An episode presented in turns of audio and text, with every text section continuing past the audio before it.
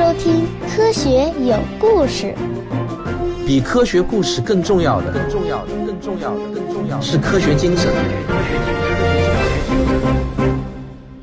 对科学家而言啊，还来不及细细领悟为什么我们大部分的 DNA 都无所事事，更多意想不到的研究发现就冒出了头。首先呢，是在德国，然后是瑞士的研究人员做了一些相当奇特的实验。其中有一个实验，他们把控制老鼠眼睛发育的基因注入到了果蝇幼虫的体内，然后期待着有一些新奇的怪物质生成。结果啊，老鼠眼睛的基因使得果蝇又长出了一只活的蝇眼。要知道啊，老鼠和果蝇的进化在五亿年前就分道扬镳了，但是它们却可以像亲属那样交换基因。我们从何而来？要去向何方？一个星球，一个实验，请听我为您讲述有关宇宙、自然、生命的简史。我本来以为呢，多长出一只眼睛这种事情啊，太过神奇，有点难以置信，是不是以讹传讹的？结果我查阅资料后才发现啊。长出一只新的眼睛，对于研究人员来说呢，可能是司空见惯的事情。根据科学杂志的报道，一九九五年的时候，由瑞士伯尔尼大学的遗传学家华尔特·格林领导的一个小组，就发现了一种叫 EY 的基因。通过一些方法操控这个基因，研究人员就使果蝇长出了多余的眼睛。而且令人吃惊的是啊，这些眼睛居然可以长在翅膀、腿和触角上。同样的事情呢，还发生在了休斯敦贝勒医学院的发育遗传学家格莱美·马登发现的 DAC 基因上。那无论研究人员怎么折腾，结果都是一样的。他们发现，他们可以把人类的 DNA 注入果蝇的某些细胞中，果蝇呢就会像接受自己的 DNA 那样接受来自人类的 DNA。出人意料的是呢，超过百分之六十的人类基因本质上与果蝇是一样的。而且啊，有将近百分之九十的人类基因在某种程度上可以与老鼠身上的基因对应起来。我们和老鼠甚至有着同样的长出尾巴的基因。要是这个基因被激活了，那么我们就有尾巴了。研究人员跨越了一个又一个领域，他们发现，无论在哪种生物上实验，不管是线虫还是人类，他们经常都是在研究本质相同的基因。生命似乎都是围绕着同一张蓝图而诞生的。进一步的研究就揭示了主控基因的存在。每个主控基因指挥一个身体部分的发育，这类基因被称为同源异形基因。希腊语里面呢是相似的意思。同源异形基因解开了一个长久以来令人困惑的问题：从单一受精卵中产生的数十亿个胚胎细胞，明明携带着完全相同的 DNA。他们又是怎么知道该去哪里、该做些什么呢？比如，这个细胞成为了肝细胞，这个细胞成为了伸缩性神经元，而这个呢，则成为了一个血泡，而这个呢，又是拍动的羽翼上的光点。原来啊，正是同源基因在指挥着他们。他们对于所有的生物都是以同样的方式发出指令的。为什么我们现在说进化论是一个科学界普遍认可的坚实理论？因为支撑它的证据最初是那些博物学和考古学上的证据，可是随着现代生物学的发展，我们对基因了解的越多，进化论的证据也就越多。大家可能平时会看到一些攻击进化论的文章，但是这些攻击性的文章很少有从基因的角度去反驳的。然而，来自基因的证据恰恰才是进化论最坚实的证据。科学理论的发展有一个显著的特点。那就是新理论不但要能解释新的现象，还必须完美的解释所有旧理论能解释的现象。我们有时候经常会看到一些宣称自己找到了取代进化论的理论，可是你会发现这些理论往往只能解释某一个特定的现象。比如我给你讲一个事情：去年我参加华大基因的一次科普活动，当研究古生物的周忠和院士讲完的时候，台下就站起来一个人，大声的问。请问蛇的四足为什么会消失？这个周院士啊，老老实实的回答：“对不起，我不是这个专业的，回答不了。”然后呢，那个人啊就突然冲到了台上来，他抢过了话筒，就跟大家说啊：“我能解释蛇的四足为什么会退化，根本不需要用到进化论。”然后呢，他就开始了滔滔不绝如长江之水了。直到被忍无可忍的主持人打断为止。说实话呢，当时他说了些什么，我真的是记不住了。我只是记得，我当时心里就很想问他一下：那么您的这个理论是否能解释蛇的基因为什么与其他爬行动物的基因的相似性问题呢？当然，在当时那样的情况下，我想我最好还是不要给活动添乱比较好。所以呢，我也没有问。好，我们继续来讲基因。有趣的是啊，基因的数量和组织方式并不一定，或者说通常不能反映携带它的生物的复杂程度。我们有四十六条染色体，但是蕨类植物呢却有一百八十多条。而有一种属于库灰蝶亚属的蝴蝶，是所有动物中拥有染色体最多的物种之一，它有二百六十八条染色体。显然啊，基因的数量并不是最重要的，重要的是它们对你做了一些什么事儿。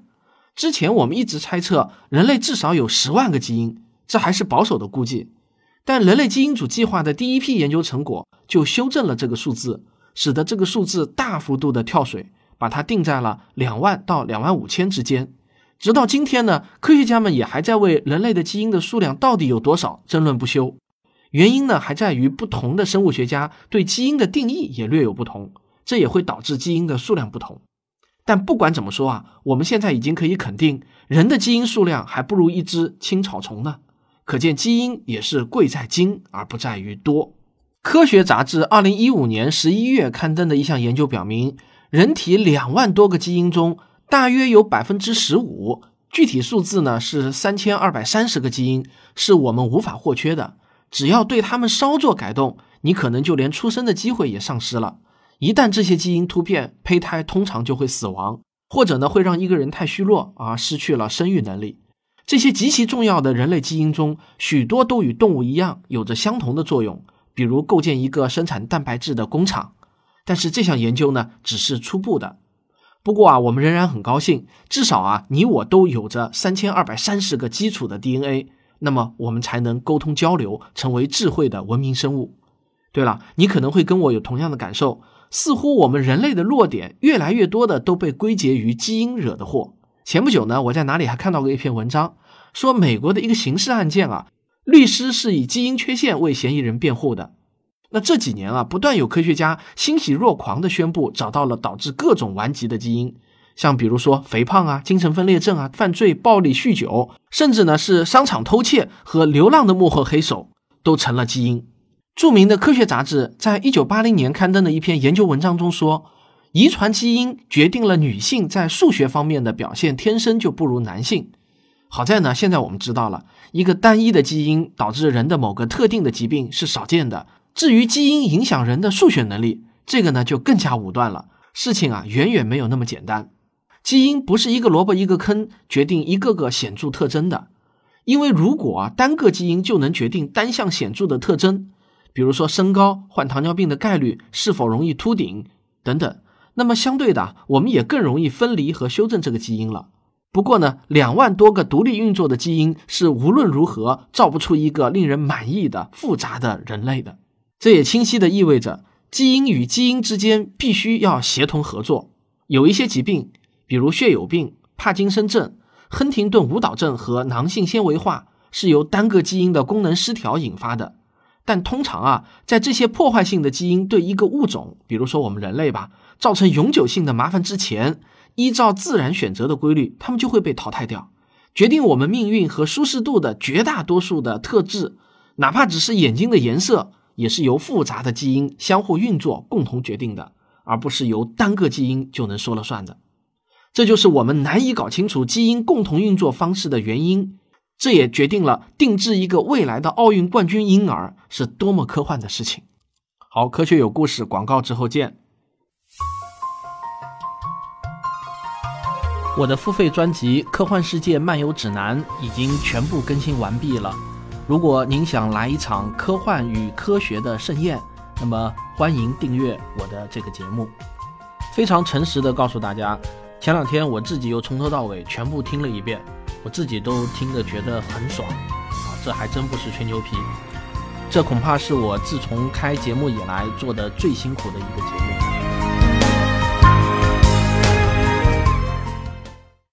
基因对一个人的性格到底有多大影响呢？有一个很有趣也很著名的个案，有一对叫詹姆斯的同卵双胞胎，一个月大的时候呢，就被两个不同的家庭收养了。等到他们团聚的时候啊，两个人都已经三十九岁了。一九七九年，明尼苏达大学心理学家伯恰德见到了这兄弟俩，见证了他俩命运的高度相似。当时呢，《华盛顿邮报》还对此进行了报道。这兄弟俩呢，都结过两次婚，爱好都是机械绘图和木工。上学的时候最喜欢数学，最讨厌拼写。这两个人日常的吸烟量和饮酒量也都相同，一天中容易发生头疼的时间点也相同。总之呢，他们俩之间啊，充满了惊人的相似，似乎他们的命运就是基因写就的。那在科学研究中，个案是不能得出因果性的结论的。这俩兄弟的故事并不能成为充分的证据。巧合有时候比我们想象的更容易发生，但是我们也不可否认，很多科学研究的线索都来自于个案研究，典型个案也是有意义的。英国《卫报》二零一五年三月十九日刊登了一篇报道：“基因是否决定了你的一生？”这篇文章中说啊，明尼苏达双胞胎和家庭研究中心是一家世界领先的基因与行为研究机构。研究人员发现，我们的许多特征百分之五十以上是遗传的。这些特征包括是否会服从权威，是否能抵抗压力或主动寻求冒险。他们还表示，在宗教和政治领域，我们的选择更多取决于我们的基因，基因起到的决定性作用远超我们的想象。不过啊，也并不是所有的人都赞成基因决定论。根据英国《每日电讯报》二零一三年十月十六日的报道，历史上有一次事件，它证明了环境同样能对人的特征起到决定性的作用。这是一次饥荒事件，发生在二战快要结束的时候。当时呢，纳粹封锁了荷兰西部，时间长达半年，平均每个荷兰人每天摄入的食物热量只有五百八十大卡，超过两万两千人死于营养不良，婴儿体重过轻那更是家常便饭。几十年后啊，研究人员细致分析了当时的医疗记录，他们发现，在饥荒中幸存下来的婴儿更容易被健康问题所困扰。那在健康领域，赞成环境决定论的也大有人在。哈佛大学公共健康学院的一篇报道中是这样说的：有一点越来越清楚，那就是遗传因素对肥胖的影响微乎其微。我们的基因不是我们的命运，携带所谓肥胖基因的人，并不是一定都会变成大胖子。健康的生活方式可以抵消遗传因素。而在二零一一年七月的欧洲个性期刊中。有一篇文章的题目是《分子遗传学时代的遗传性》，作者在摘要中写道：“现在遗传对于行为特征的影响已经被普遍接受，但我们需要认识到遗传的局限性，并理解基因与环境的相互作用在发育过程中起到的作用。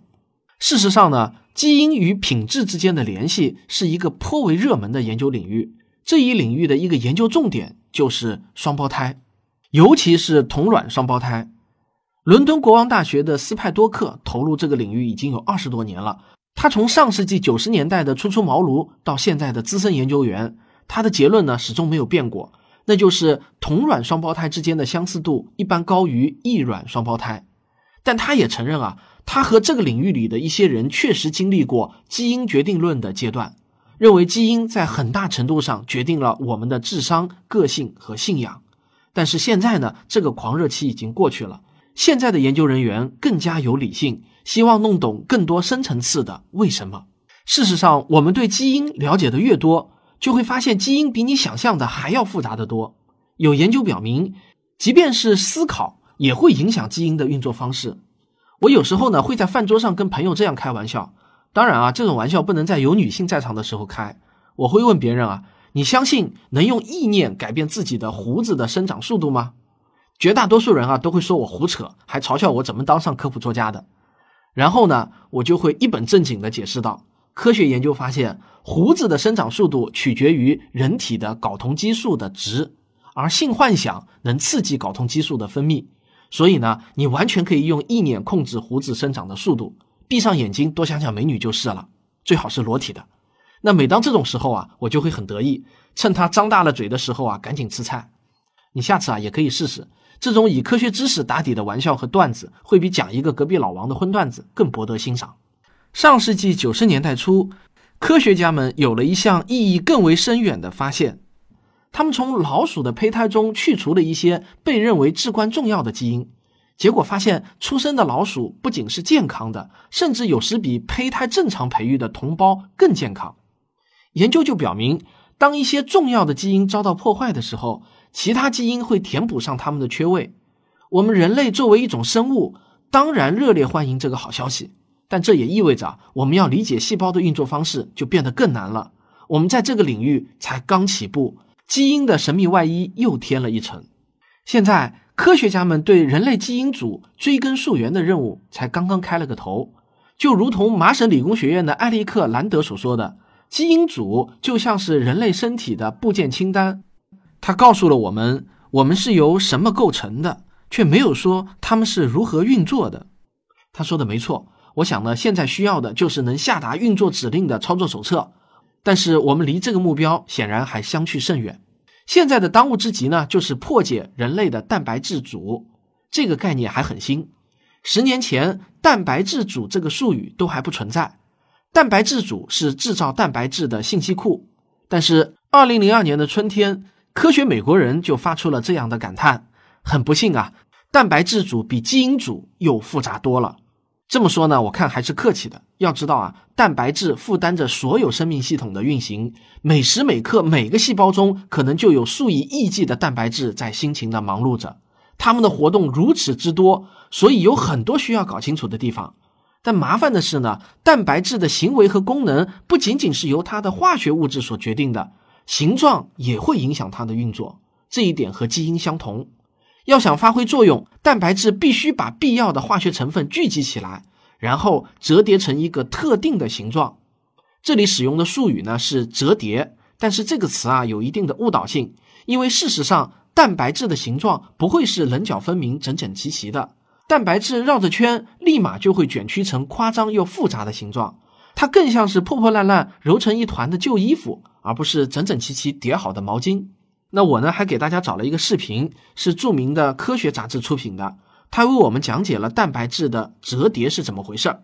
有兴趣的朋友啊，可以在我的“科学有故事”的公号中回复“蛋白质折叠”这五个字啊，你就可以收看了。有一个成语挺适合用来形容蛋白质在生物世界里的表现，这个成语啊就是“放荡形骸”。他做事情看心情，就着新陈代谢，它可以被磷酸化、糖基化、乙酰化、泛素化。法尼基化、硫酸盐化，还可以与糖基磷脂酰基毛酰基醇毛着点。你看我这个念也念不清楚，我再来一遍啊！还可以与糖基磷脂酰基醇毛着点连接上。说实话呢，我跟你们一样，完全不懂这个化那个化，这个连接与那个连接到底是什么样的生物化学含义。我想要完全搞懂这些，恐怕呢读一个博士都不一定够。但这不妨碍我们热爱科学，科普有很多个层次。像我这样的层次呢，也就是给大家添一些精神上的乐趣。我从来没有把自己定位成一个科学家型的科普人。这就像五星餐厅和大排档都能满足我们人民群众的不同需求。你们觉得呢？看上去呢，蛋白质要发生改变是不费吹灰之力的。正如科学美国人指出的那样，喝一杯酒就可以实质性的改变你系统里大部分蛋白质的数量和类型。所以呢，喝酒宜人，但对于试图理解蛋白质运行原理的遗传学家们来说啊，这却是杯苦酒了。看起来蛋白质复杂到令我们难以想象，在某些方面它也确实如此。但所有这些背后也蕴藏着一份简单的统一，这也是亘古不变的。生命的运行同样离不开那份简单。通过核苷酸众志成城的努力，所有激活细胞的微小的灵活的化学过程。把 DNA 转录成了 RNA，这在进化史上只发生过一次。从此之后呢，这个化学过程在整个自然界里一直保持着非常稳定的状态。对此啊，已故的法国遗传学家雅克·莫诺德曾半开玩笑的说过：“大肠杆菌和大象都是这么运作，这一点也不夸张。这就是作为生物的相似性。其实呢，每一个生命都是在原始计划的基础上扩展而来的。”人类只是扩展的更充分而已。我们人类用了三十八亿年扩容自己，我们每个人身上都记载了这一路上我们这个物种的调整。无论是小修小补，还是大兴土木，还有我们为此做出的适应。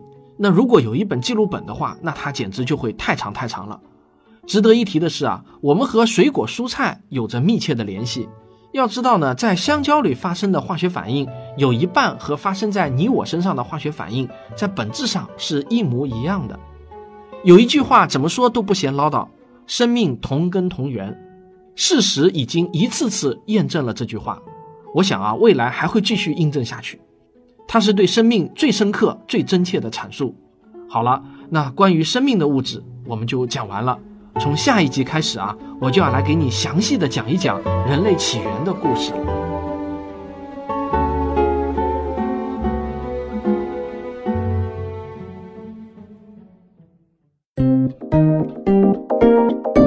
科学声音。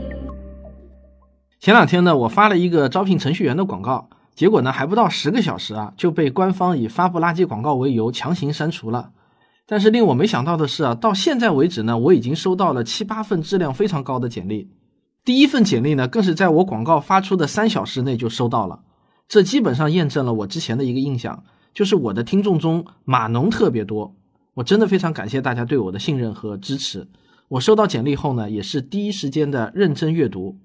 当你们听到这个节目的时候啊，这次招聘已经成功的结束了。科学声音的首位全职程序员已经开始上班了。我相信有了这位前腾讯的软件工程师的加盟啊，科学声音的微信小程序很快就会有质的变化，让我们拭目以待。好，最后别忘了啊，这期节目有一个配套的小视频，是著名的科学杂志出品的，他为我们讲解了蛋白质的折叠到底是怎么回事。那有兴趣的朋友呢，可以在科学有故事的微信公众号中回复。蛋白质折叠五个字就可以收看了。好，感谢你的收听。如果你喜欢我的节目的话，请别忘了点一下订阅，这样就能第一时间收到更新通知了。也希望您能够分享、点赞、评论。好，我们下期再见。